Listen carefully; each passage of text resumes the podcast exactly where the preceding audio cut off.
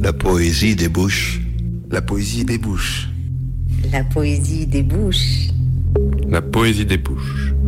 La poésie des bouches. Parce que la poésie débouche les oreilles et que les bouches sont poésie. Un vendredi sur deux, de 14h à 15h, la poésie débouche toujours les oreilles.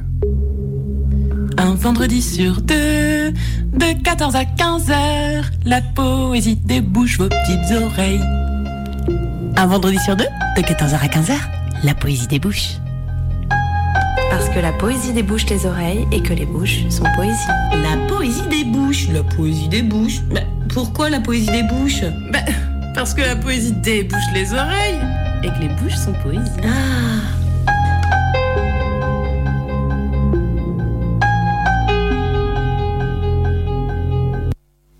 Bonjour à toutes et à tous, bienvenue dans la Poésie des Bouches, l'émission où s'aventure la littérature. Ravi de vous retrouver ce vendredi pendant une heure sur les ondes de Radio Canu. Aujourd'hui, invitation à une émission spéciale Printemps.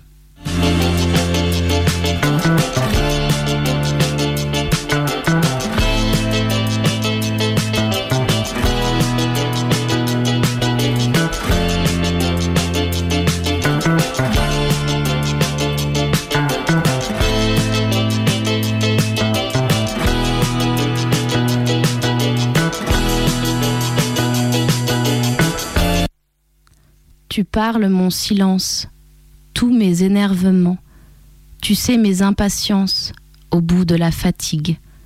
Je ne me défends plus, j'entre dans notre langue longtemps, je te, nous aime.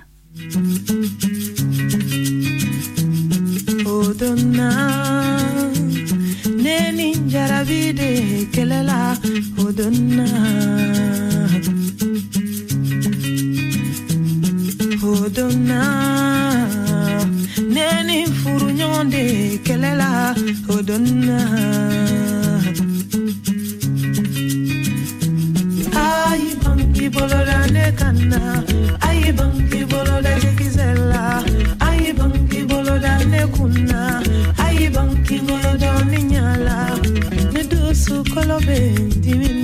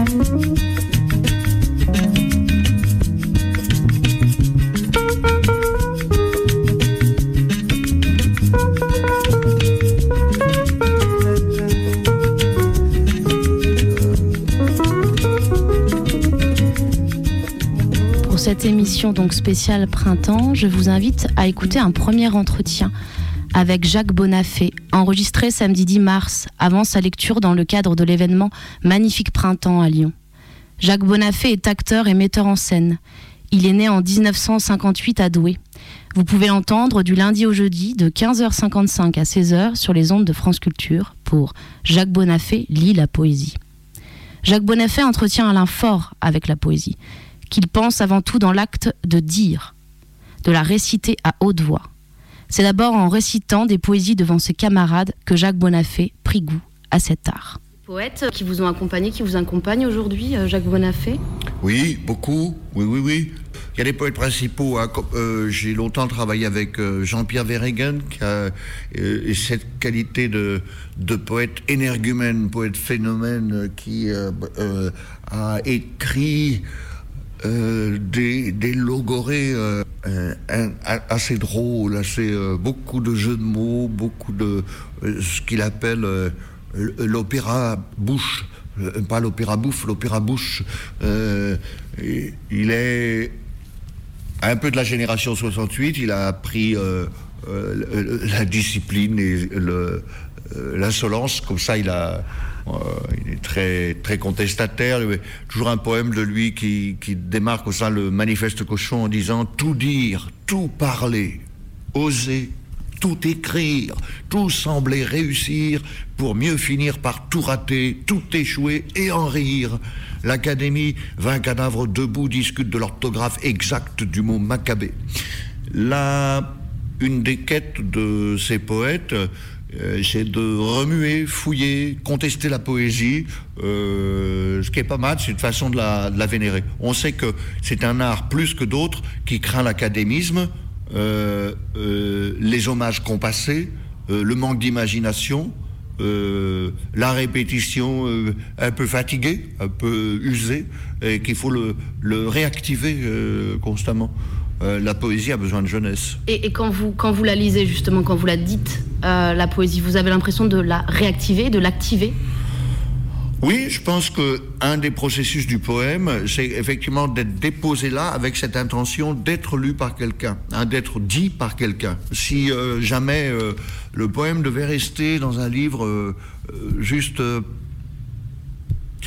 occupé à séduire nos lectures mentales, je pense qu'il ne serait pas abouti. Son projet serait incomplet à ce poème. Même si finalement tous les poèmes ne sont pas bons à dire, ils viennent tous à la bouche. Ils ont l'énergie de chercher des, des, des mots, euh, d'être dans le temps aussi de la formulation. Ça, j'aime bien travailler ça avec d'autres euh, comédien, j'ai j'ai déchiffré un poème est plus important que de bien le savoir, que de le balancer. Ou un truc comme ça, c'est ce moment même où les mots euh, se découvrent l'un à l'autre est un, un moment extraordinaire. Alors moi, j'aimerais vous poser une question. C'est le motif de l'émission La poésie des bouches. C'est si vous étiez un poème, quel serait-il, Jacques Bonafé? C'est la grande question. Ah, j'en ai déjà dit un, alors avec le manifeste cochon, ça m'amuse. Je sais plus, parce qu'il y avait un poème de Marceline que j'aimais beaucoup, que je, vénère toujours, qui s'appelle Un ruisseau de la Scarpe, qui mêle à la fois le lyrisme habituel des- des grandes poésies, on va dire des grandes poésies pastorales. Oui, j'avais des trésors. J'en ai plein la mémoire. Ça peut être un lamento, un, un- un ton de lamentation pour commencer. Oui, j'avais des trésors. J'en ai plein ma mémoire. J'ai des banquets rêvés où l'orphelin va boire. Oh, quel enfant des blés le long des chemins verts n'a dans ses yeux errants possédé l'univers. Ah, emmenez-moi chemin, mais non, ce n'est plus l'heure. Il faudrait revenir en courant où l'on pleure sans avoir regardé jusqu'au fond le ruisseau dont la vague mouilla l'osier de mon berceau. À la fois, alors ça, c'est un, poète, euh, un poème très convenu, on va dire, euh, vous entendez tout, euh, de l'alexandrin, de la rime, etc. Je sais qu'elle est beaucoup moins sage que ça, au fond. Euh, Marceline Desbordes-Valmort. Et euh, il y a des, choses d'elle que je vénère, euh, comment dire, presque pour leur, composition de motifs, j'allais dire d'images, mais c'est- comme, euh, pas une peinture naïve, une peinture particulière, un trait particulier que j'aime beaucoup chez elle. C'est difficile de choisir un, un poème. Un poème que j'aime bien, que, dans lequel je me choisis de temps en temps, qui est un petit poème de Queneau que j'aime beaucoup. Bien placé, bien choisi, quelques mots font une poésie. Les mots, il suffit qu'on les aime pour écrire un poème. On ne sait pas toujours ce qu'on dit lorsqu'on est la poésie. Faut ensuite, il faut ensuite rechercher le thème pour intituler le poème. Et parfois on pleure, on rit en écrivant de la poésie. Ça a toujours quelque chose d'extrême, un poème. Merci Jacques, vous m'avez fait, c'est super. Euh, bien, bien bafouillé, hein Ah Oui, mais il est... non, non, vous n'avez pas bafouillé et il est très, très chouette ce, po- ce poème de. Justement, ce que vous dites, pas, vous parliez de, de récitation, vous aviez déjà aimé ça quand vous étiez petit. Oui. Cette idée de, donc, euh, genre voilà, de- d'oraliser le poème, Ouais, de le dire. Alors là, vous avez cité un, un poème de Queneau. Est-ce qu'il y aurait, enfin, vous avez dit un poème de Queneau. Est-ce qu'il y aurait un autre poème comme ça qui vous viendrait? Vous auriez envie de partager avec les auditeurs et les auditrices de Radio Canu quelque chose que vous auriez en tête? Bon. Parmi les poèmes importants qui sont sortis, je me permets de saisir le, le livre, mais le poème de Claude Bert, et qui dit il y a des choses que non. Je pense qu'à Radio Canu, vous serez sensible. Pourquoi elle dit ça? Parce qu'elle avait demandé euh, à sa grand-mère, mais pourquoi tu fais la résistance? La grand-mère l'avait regardée en lui disant, écoute ma fille, je sais pas bien, mais il y a des choses que non. Dans la vie, tu sauras pas toujours à quoi dire oui, mais sache qu'il y a certaines choses, il faut dire non. Et elle introduit ce, euh, ce très beau poème sur l'espèce avec euh, cette, cette légende. Il y a des choses que non. Je suis en train de le chercher. J'ai kayake. kayaké. Pas d'ailleurs. euh, Vous l'avez marqué euh, ce serait bien que je le repère pour tout à l'heure aussi. Euh,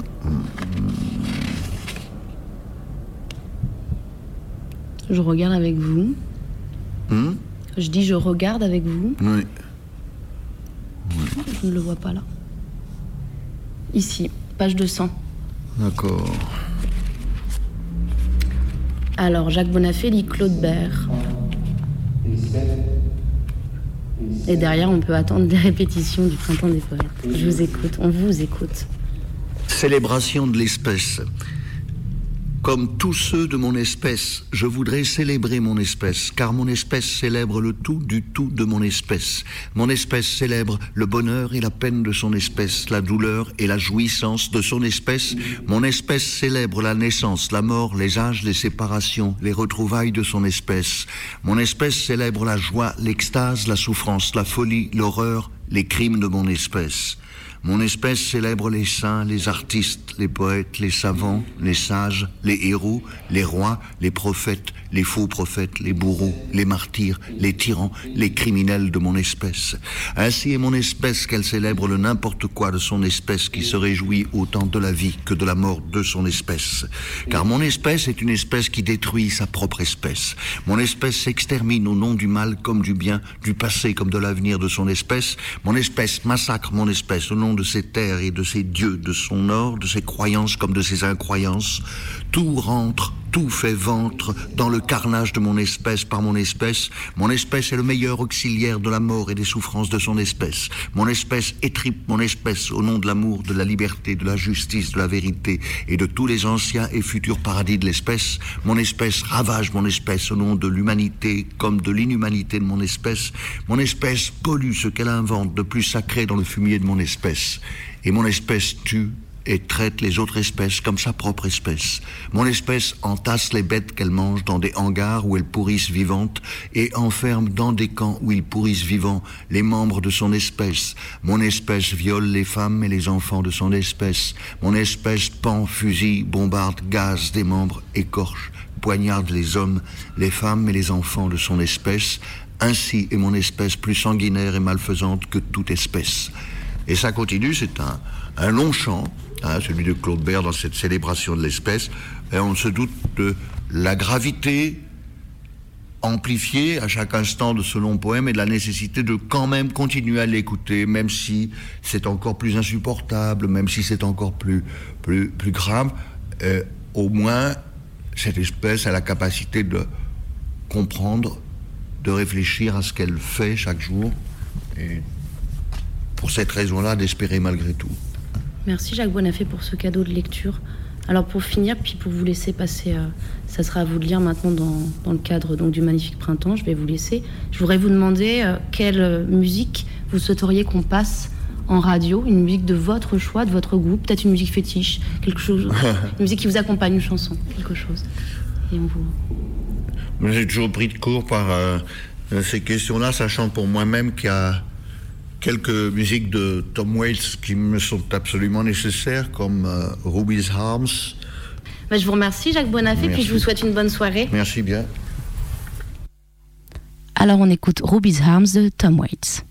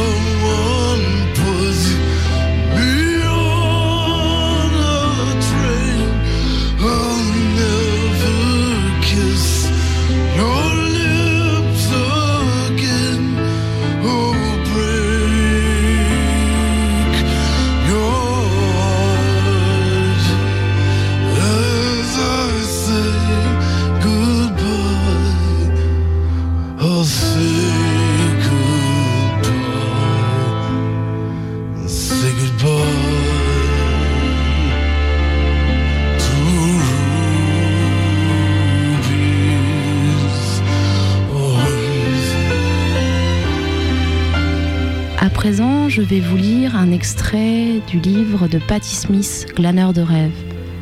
Le chapitre Les vérités du cow-boy pour Sam Shepard. Détendu, sous le ciel, il médite sur tout et rien. La nature du travail, la nature de l'oisiveté et le ciel lui-même, avec ses masses qui se gonflent si près qu'on pourrait attraper un nuage au lasso pour y poser sa tête ou s'en remplir le ventre. Saucer les haricots et la sauce brune avec un morceau de viande de nuage et s'allonger pour une petite sieste. Quelle vie Un jour de puissance. C'est son anniversaire. Et dans cette atmosphère rare et délicieuse, il respire. Il est né quand brûlait le feu de camp, quand le faucon rouge tournoyait. Sa mère l'a porté sur son dos et son père l'a bercé aux accents d'une balade rugueuse. Attention à la façon dont tu dénudes ton âme. Attention à ne pas la dénuder tout entière. Il se réveille en sursaut. Le cow-boy sans but. Il rayonne de bonne volonté et la vadrouille le démange. Il jette son fardeau sur son épaule. Sa façon de vivre à lui. Sa fin à lui. Aussi atroce, aussi radieuse qu'elle puisse être. Il a accepté la majesté de son sort avec un cœur sans question, et son cadeau repose encore enveloppé devant lui. La liberté, cette satanée liberté. Il a renoncé à tout sauf à un seul morceau. Cette petite tache bénie, ce lasso solitaire, il se l'est gardé. Garde-en un peu pour toi, fait-il de sa voix traînante dans les éclats d'un fou rire. Parce que si t'as l'intention de cracher sur le ciel, tu ferais mieux de le faire avec le sourire. Planté là, il cligne des yeux dans le soleil. Et tout est si beau, putain, que ça lui serre la gorge. Il examine le terrain, la paume de sa main et ce fléau doré pendant un petit instant de vérité. Et voilà ce qu'il a trouvé. Lui-même, avec amour, qui dégage la terre, arrache les débris d'une rivière, en rétablit le lit. Il se fatigue rarement, plein d'un espoir un peu fou. Il ne répond à personne et personne n'affirme rien. Tu n'es pas oublié, c'est sa parole, sa grande vérité, supérieure à tout autre. Tandis qu'il réitère les rituels de la jeunesse, remet les choses en place, un fragment poussiéreux d'humanité, l'homme demain du ciel.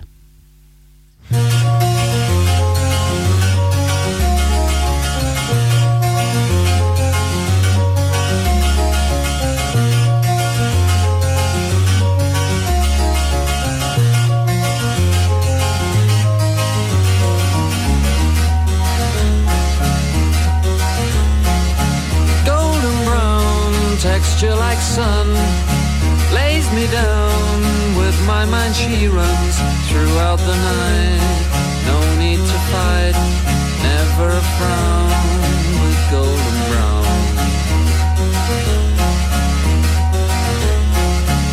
Every time just like the last on her ship tied to the mast to distant lands takes both my hands never a frown with golden brown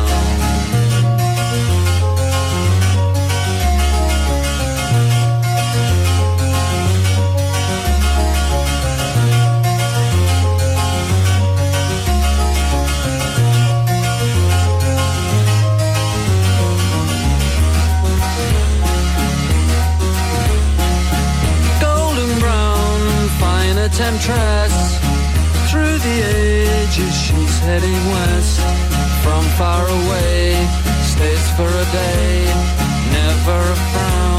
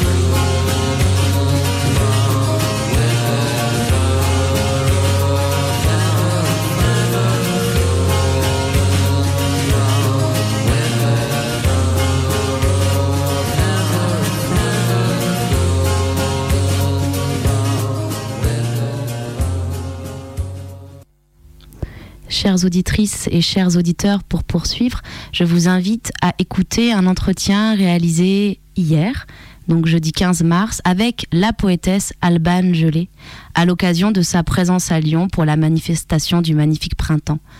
Entretien à son hôtel, entre nous. Écoutez. Bonjour Alban Gelé. Bonjour. Ça va bien? Oui, très bien. Alors tu es à Lyon à l'occasion du magnifique printemps? Oui. C'est ça? Alors du coup je vais commencer par te présenter et puis ensuite on, on bavarde ensemble. Alors tu es poétesse Alban, tu es née en 1971 à Guérande. Parmi tes livres, nous pouvons mentionner L'air libre au Des Bleus en 2002, Je te nous aime au Chêne Éditeur en 2004 et Où que j'aille aux éditions L'Esperluette en 2014. Alors Alban, toi et la poésie, comment votre histoire a-t-elle commencé? Ça a commencé dans l'enfance finalement. Euh, j'ai commencé à écrire des poèmes sur des petits carnets, des petits cahiers que j'avais comme ça un petit peu euh, en cachette, un petit peu en secret. C'était un rapport au langage euh, aussi, je pense. différent de la parole orale où je pouvais davantage avoir de liberté, où j'avais du temps pour tricoter un peu, tisser ma langue comme je voulais sans, sans qu'il y ait quelqu'un en face à attendre quelque chose. Et hum, ça a commencé donc par des poèmes euh, rimés ou euh, aux formes assez classiques d'après les modèles que j'avais autour de moi. Et puis petit à petit, euh, petit à petit, j'ai fait lire à quelques personnes. euh, et puis vers l'adolescence, j'ai dû envoyer quelques textes à des revues locales là où j'habitais. Et euh, c'est en arrivant à Nantes, euh, quand je suis arrivée pour, faire mes études à la fac de lettres, où là j'ai rencontré pas mal de... Je me suis rapprochée de la maison de la poésie de Nantes à l'époque. J'ai rencontré pas mal d'éditeurs, de poètes. J'ai découvert pas mal de poètes d'aujourd'hui justement que je connaissais pas du tout. Des gens euh, qui ont été très attentifs aussi, très généreux en conseil, qui m'ont accompagnée. Et, hum, et c'est à ce moment-là où il y a un premier euh, petit recueil qui a été publié. Et euh, voilà, de fil en aiguille, ça, le rapport à l'écriture est devenu plus. euh, euh, enfin, ça s'est ouvert en fait. Ouais. Et ton rapport à l'écriture, justement, l'écriture, elle est constante chez toi? Alors, euh, comment dire? Oui, j'ai envie de dire oui et non. Enfin, oui. euh, alors, non, dans le sens où j'écris pas forcément avec un crayon et une mes carnets tous les jours, euh, de façon régulière, à heure fixe, etc. Mais en même temps, j'ai la sensation d'écrire euh, quand même tout le temps, en fait, au quotidien. Ça, ça, ça avance, ça, ça, euh, ouais, ça chemine dans ma tête et euh, finalement quand j'écris avec, euh, quand je me mets à mon bureau et que je suis, tranquille chez moi, j'ai parfois la sensation que c'est aussi le résultat de tout ce qui s'est passé de plus confus un petit peu peut-être dans les jours ou les mois, ou voire les années, voire les, les siècles d'avant. Et qu'est-ce que tu cherches dans l'écriture poétique, dans la poésie? Est-ce que, est-ce que tu penses avant à ce dont tu veux parler ou au contraire tu te laisses porter, j'ai envie de dire, par... euh, C'est un petit peu, euh, c'est un petit peu les deux, mais je dirais que, comme je disais ce matin, parce que j'ai rencontré des élèves là dans un lycée, je dis, euh, c'est vraiment l'inconnu quoi. Quand je démarre quelque chose, quand je commence à écrire, vraiment là, au début, je, je sais pas du tout ce que je vais écrire à l'avance. C'est vraiment euh, je me dis pas, je vais écrire sur tel euh, sujet, sur telle idée, même s'il m'arrive. j'ai- des idées. Des fois, je me dis, j'aimerais écrire là-dessus, mais en général, ça marche pas très bien quand c'est dans ce sens-là. Donc, c'est vraiment plutôt, je pars de, des mots, des mots que j'ai notés euh, ici, à droite, à gauche, dans des petits carnets. Et je pars vraiment des mots sans savoir du tout où ils vont m'emmener. Et c'est après avoir écrit quelques petites lignes, quelques petites choses, que là je découvre finalement ce dont je, vais parler et là après dans un deuxième mouvement plus consciemment j'allais dire euh, là après je déroule le fil où je, vois là où je vais aller quoi un peu plus précisément D'accord. Et la poésie, alors, euh, est-ce que tu t'es déjà essayé euh, au roman, au théâtre Est-ce que tu as eu des envies Peut-être à la jeunesse aussi, je sais pas. alors Au conte Pas- Enfin, oui, un petit peu quand même, parce que c'est vrai que je me suis toujours dit que j'aimerais. Enfin, je, rê- je, je toujours rêvé un petit peu de, de réussir à écrire une histoire ou quelque chose qui soit un peu plus euh, dans la durée, un peu plus narratif, comme ça. Et euh, j'ai écrit quelques petites choses comme ça euh, qui ressemblent euh, peut-être à des histoires ou qui feraient peut-être des albums.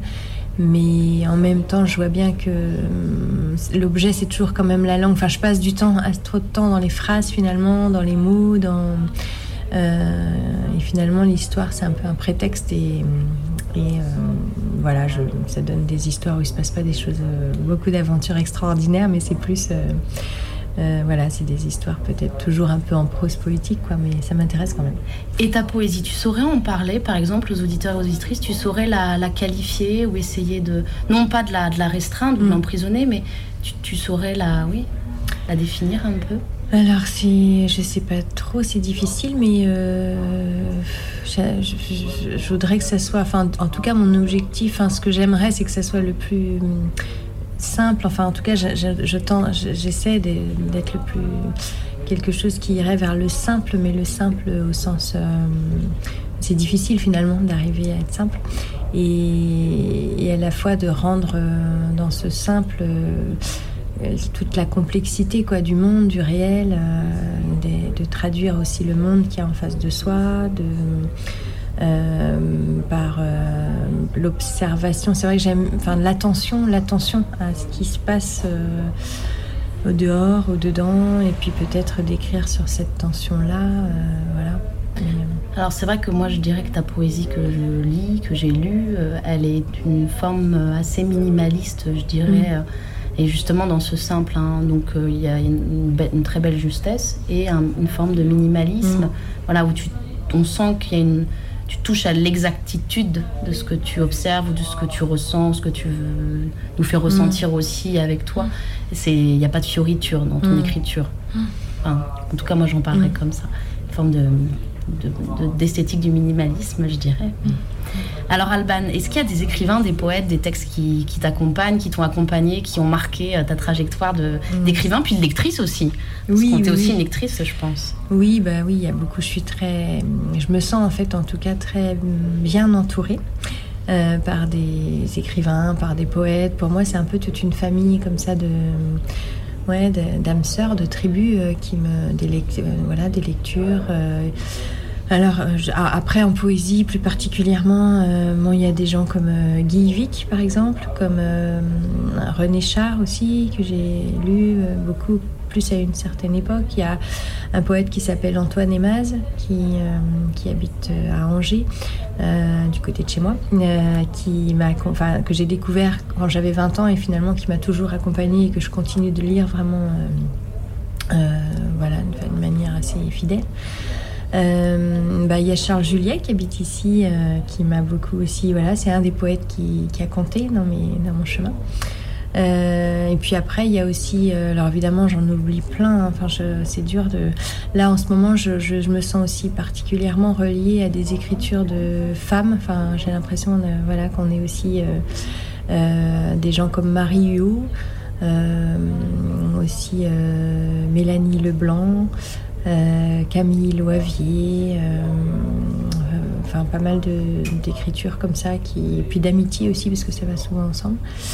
Et puis après, il n'y a pas que des poètes, hein, il y a des gens comme des gens comme Albert Camus qui comptent énormément. Enfin, c'est des figures comme ça. C'est plus que les livres en fait. C'est vraiment aussi les, les, hommes, les femmes derrière les livres.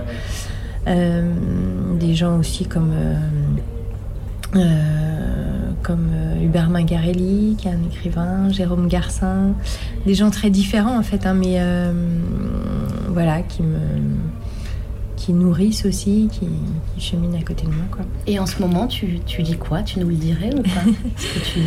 Euh, alors je lis, euh, c'est un petit peu euh, désordonné parce qu'en ce moment je lis plein de livres euh, différents à la fois. C'est pas une bonne idée en fait. Je crois qu'il faut que j'arrête de faire ça. Et euh, je lis pas mal d'essais euh, sur la. En fait, je m'intéresse, je me suis beaucoup intéressée depuis quelque temps à la question de la euh, de l'animal, de la nature. Donc en fait de, de- de ce qui nous relie aussi, enfin du vivant en fait en général.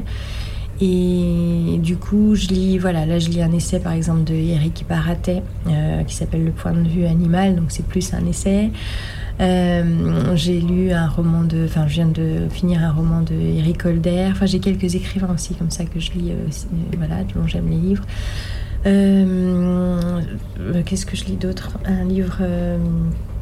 Euh, je lis un livre d'un auteur euh, chinois dont je ne vais pas ma- mal prononcer le nom, mais en tout cas qui, qui a écrit Une nuit. Euh, voilà, c'est quelqu'un qui écrit souvent avec des gens comme Mathieu Ricard ou Christophe André. Enfin, je suis beaucoup aussi dans ces lectures-là. Et c'est un livre magnifique. Il cite d'ailleurs, il cite que des poètes dans le livre. C'est impressionnant. Il y a plein de poèmes. Euh, voilà, euh, plein de livres différents. Alors, tu parles de la question animale et là, tu me, tu me confies en- entre nous avant, avant l'enregistrement que euh, donc où tu habites à Mm. Saumur, tu as des chevaux et que tu as l'envie, Mm. le projet de proposer des balades Mm. poétiques avec justement l'animal et le cheval. Alors, quel rapport tu entretiens avec le, le cheval? Euh, c'est vrai que le cheval, pour moi, euh, bah, depuis l'enfance, finalement, depuis toute petite, il y, avait un petit peu ces deux, ces deux importances-là. C'est la poésie et puis euh, les, les chevaux. Et j'ai l'impression d'être un peu dans le même état, en fait, quand j'écris un poème ou quand je suis avec un cheval, un état de de grand de présent déjà d'être dans le moment présent d'être dans une intensité aussi justement de présent et puis euh, de d'inconnu. Enfin je, de pas savoir voilà même même avec une maîtrise que ce soit aussi bien une maîtrise de la langue dans la poésie une maîtrise euh, ça peut être une maîtrise de l'équitation ou du voilà de l'animal mais en même temps quelque chose de, jamais acquis et d'inconnu malgré tout on sait pas voilà ce qui va se passer ça va c'est quelque chose qui va faire bouger euh, voilà. Et le projet euh, effectivement le projet que j'ai c'est de pouvoir emmener enfin il y a deux enfin y a deux petits pans dans mon projet euh, l'un d'entre eux qui a commencé c'est l'accueil d'enfants avec des tout petits chevaux. Donc là il s'agit pas de monter dessus c'est vraiment on passe du temps à côté de l'animal.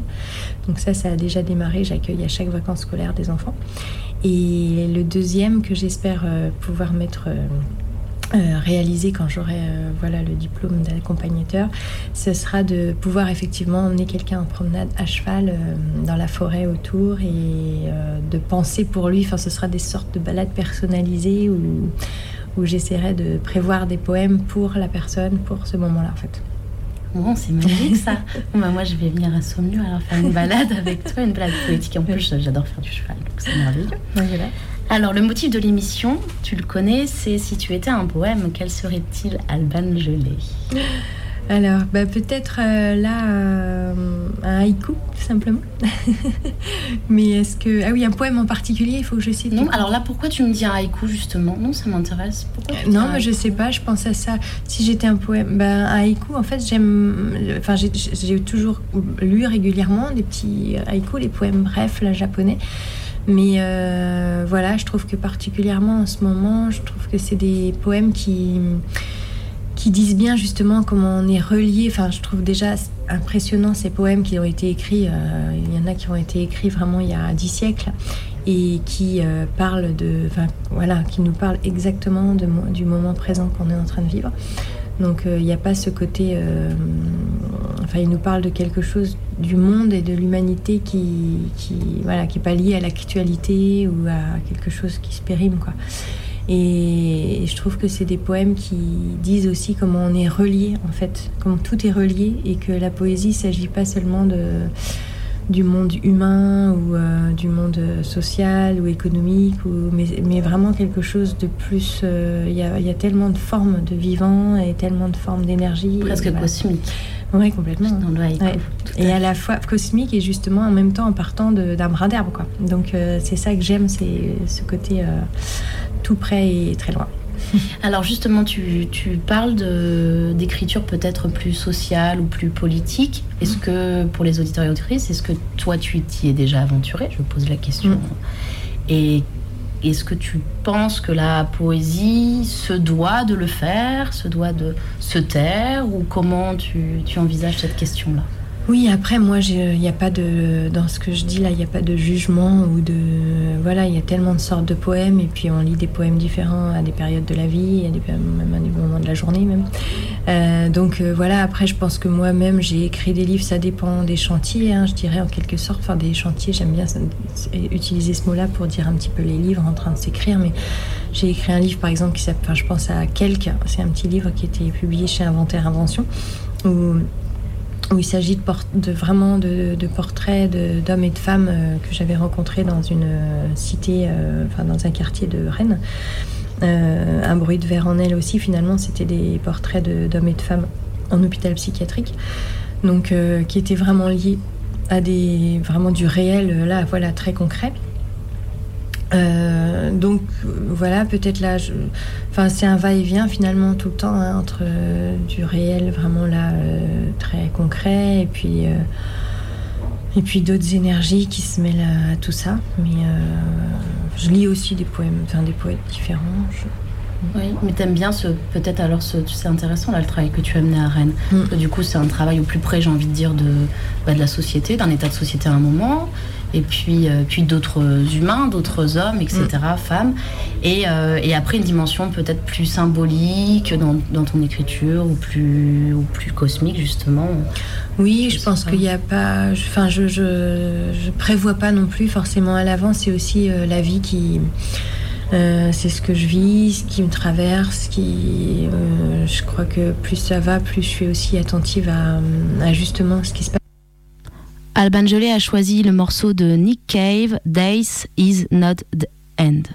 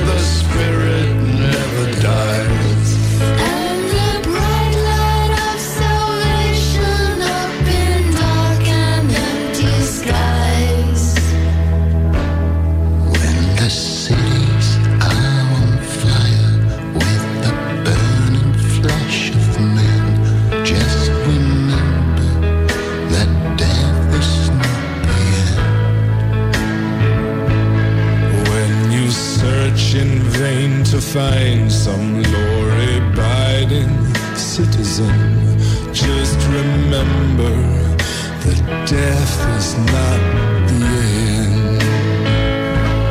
Not the end.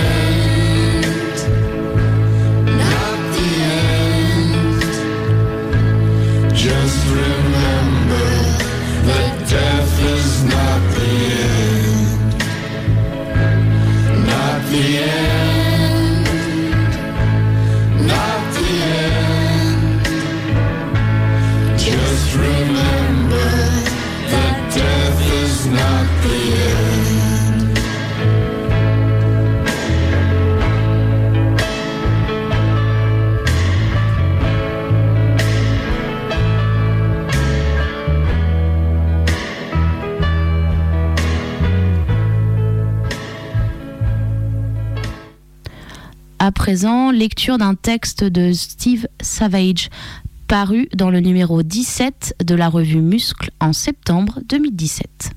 Steve Savage. Un mot poème. Le mot est dire en français. Dire et dire en anglais. Les deux mots sont mon mot poème. Dans mon dictionnaire, dire est pire.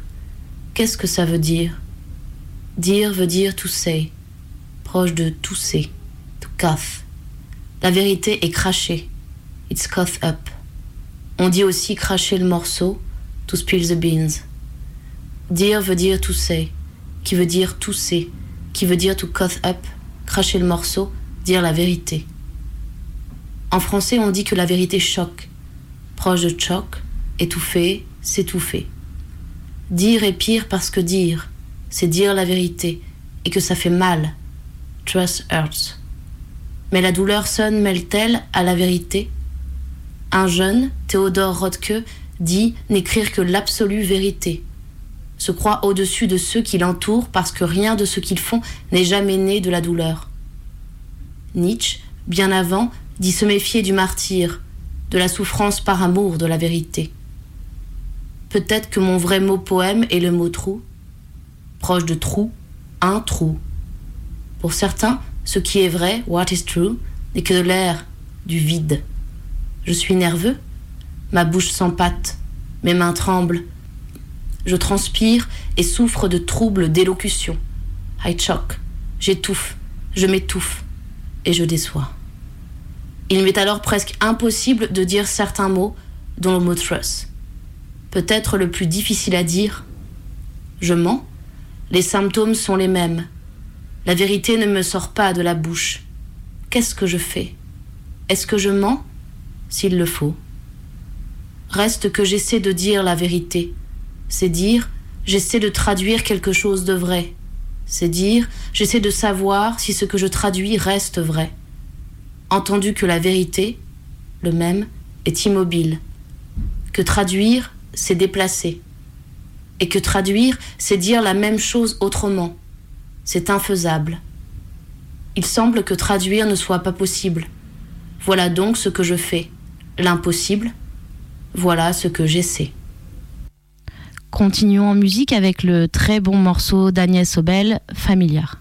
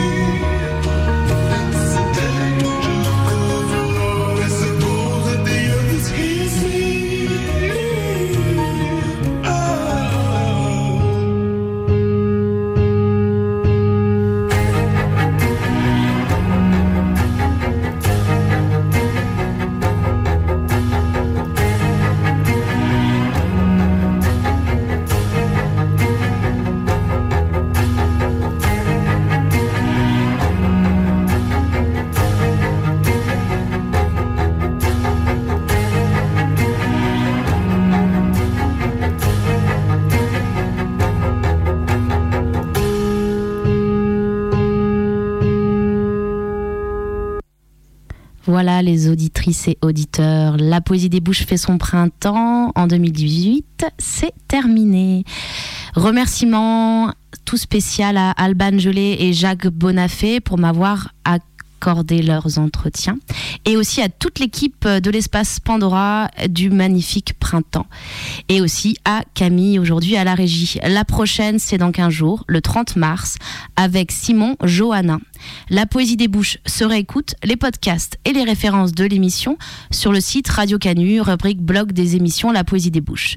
Et puis vous pouvez aussi aller surfer sur le blog Arte Radio de La poésie des bouches. Je vous embrasse, beau week-end, à très bientôt. Y a-t-il plus bel échantillon? Pour l'être humain, y a-t-il plus céleste que cela? Une voix. Et ce son-là suffit pour naître. La poésie des bouches.